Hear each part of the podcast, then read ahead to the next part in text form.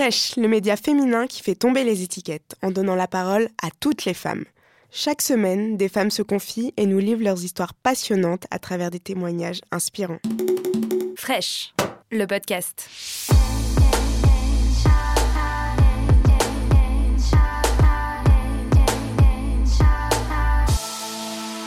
Bah, c'est un métier de solitude quand même, le porno. Hein. Je m'appelle Émilie, Lisa Del Sierra aussi, et donc dans la vie, je suis actrice porno. Euh, j'ai commencé très jeune, j'avais même pas 20 ans d'ailleurs. Comment j'ai découvert le sexe? Bah, En me touchant déjà, hein, je pense comme tout le monde. C'est-à-dire très jeune, je me suis touchée très tôt. J'étais complètement libre. J'ai pas commencé en me disant ah je veux faire du X, voici mon CV, ma lettre de motivation. Ça m'est un peu tombé dessus. Euh, j'ai fait une première fois, puis une deuxième fois, puis c'était parti tout seul. Je me suis retrouvée à 25 ans aux États-Unis euh, à gagner plus de 1000 dollars par jour, à traîner avec des gens que je voyais dans les magazines. Pour mes proches, ça a été quelque chose de bien pour moi. Parce qu'avant le porno, je prenais pas forcément soin de moi. Cite-moi une drogue, je l'ai essayé. Le X, euh, j'ai appris à prendre soin de moi. Faire du sport, euh, avoir les moyens de me cultiver aussi, l'envie de voir le monde et de... Enfin voilà quoi. J'étais euh, particulièrement heureuse, mais j'avais 26 ans. Je venais de rencontrer quelqu'un, et c'était pas évident forcément, mais pas pour moi. Enfin, moi, je vais travailler, les choses sont très claires pour moi. Il pouvait pas, il supportait pas. Enfin, c'était pas possible. Le fait de me partager, c'était inconcevable. Et j'avais envie de, bah, de privilégier ma vie privée, quoi. J'ai arrêté le porno et je rentre à l'école euh, quelques semaines plus tard. Mais, euh, mais j'étais contente de ma reconversion. Je suis, je suis aide-soignante. Il y a eu des situations euh, compliquées. J'étais en stage en maladie infectieuse à Bordeaux. Et pendant un mois, je comprenais pas, on me demandait pas de descendre chercher euh, les repas pour les patients. J'allais jamais chercher mes patients aux urgences. Chez mon maître de stage, je disais, je suis toujours enfermée dans le service, c'est relou. Je veux fumer, il m'envoyait fumer au local poubelle et tout. Et euh, mon maître de stage est venu. Et là, il m'a avoué que depuis le premier jour, il savait exactement qui j'étais. Et il m'a dit, si tu sors jamais du service, c'est parce que tout l'hôpital sait que tu es là.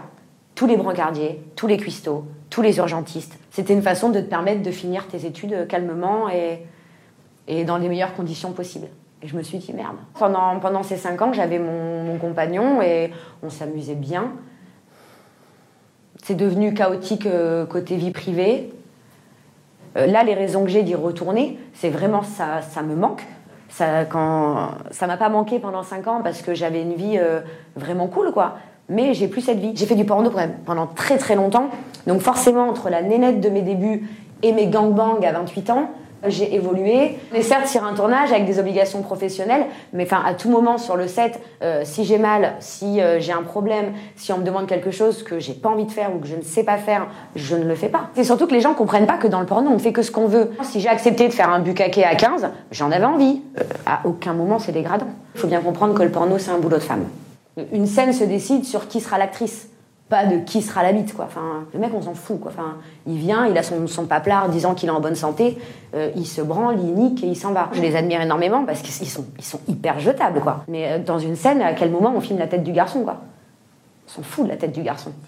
La, question du plaisir, dans, dans l'idéal, j'essaye de, de, ressentir des choses euh, à, chaque fois. C'est quand même important. Maintenant, le contexte et la mise en scène et ce qu'on nous propose correspond pas forcément à quelque chose qui peut nous, nous, nous exciter. Euh, le partenaire a peut-être pas envie de te faire plaisir aussi, ça arrive. Qu'il y, a des, il y a des acteurs qui sont mariés, qui sont là pour faire leur taf et qui viennent, qui liment, qui se barrent. Avec combien de personnes j'ai pu coucher dans ma vie? Euh, Des nanas hors caméra, il y en a pas eu des tonnes.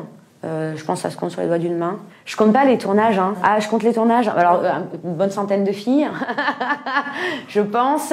Et euh, les mecs, oui, je pense que j'ai largement eu 2000 personnes.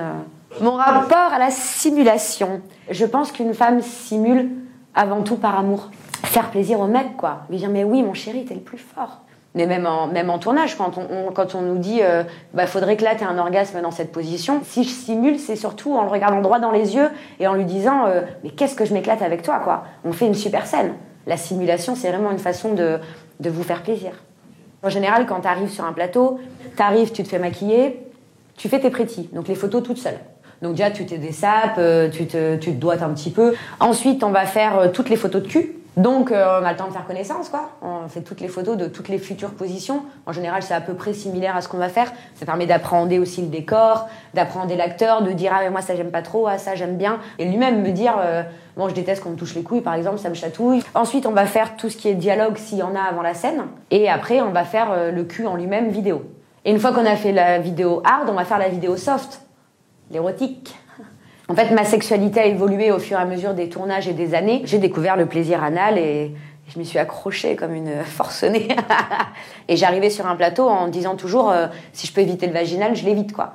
Et je suis devenue euh, finalement l'anal queen, c'est les gens qui m'ont qui m'ont appelé comme ça parce que justement je faisais pratiquement que de l'anal.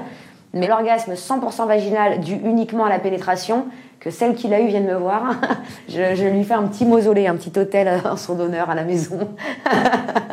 J'ai absolument pas peur de vieillir. Je, je pense pas que je ferai 10 ans de plus. Mon physique n'est plus le même, mes performances euh, sont pas exactement les mêmes non plus. On attend de moi que je refasse euh, des trucs un peu. Enfin, j'étais quand même l'anal queen. Euh, ça, faut, travailler, quoi, tu vois. Ouais, c'est relou, ouais. bah, c'est un métier de solitude quand même, le porno. Hein. On, est, on est très seuls, nous les femmes en tout cas. Les gens, ont, leur comportement peut changer. Tiens, moi, je suis la nana, plein de potes se sont mariés, jamais été au mariage. Parce que les petites copines, elles acceptent pas la pote qui fait du porno, elles acceptent pas euh, ma, ma, ma, pensée un peu libre. Et si aujourd'hui dans la rue, euh, tu t'arrêtes à côté de moi et tu me dis hey, tu fais quoi dans la vie? Je te répondrai que je suis aide-soignante. J'ai évité euh, pratiquement du coup toute ma vie d'adulte d'aller à des concerts, d'aller à des soirées de crémaillère, d'aller, enfin tous ces trucs-là où je sais que je vais rencontrer des nouvelles personnes, même si je vais pour y voir aussi des amis, je l'évite. Euh, Parce qu'on a du mal justement à se construire une vie privée, on a du mal à avoir un cercle d'amis fiable. T'arrives dans une ville, on t'envoie un chauffeur à l'aéroport, t'arrives à l'hôtel, tu passes ta soirée toute seule, tu manges toute seule, tu dors toute seule. Le lendemain matin, il y a quelqu'un d'autre qui vient te chercher pour t'emmener sur le plateau.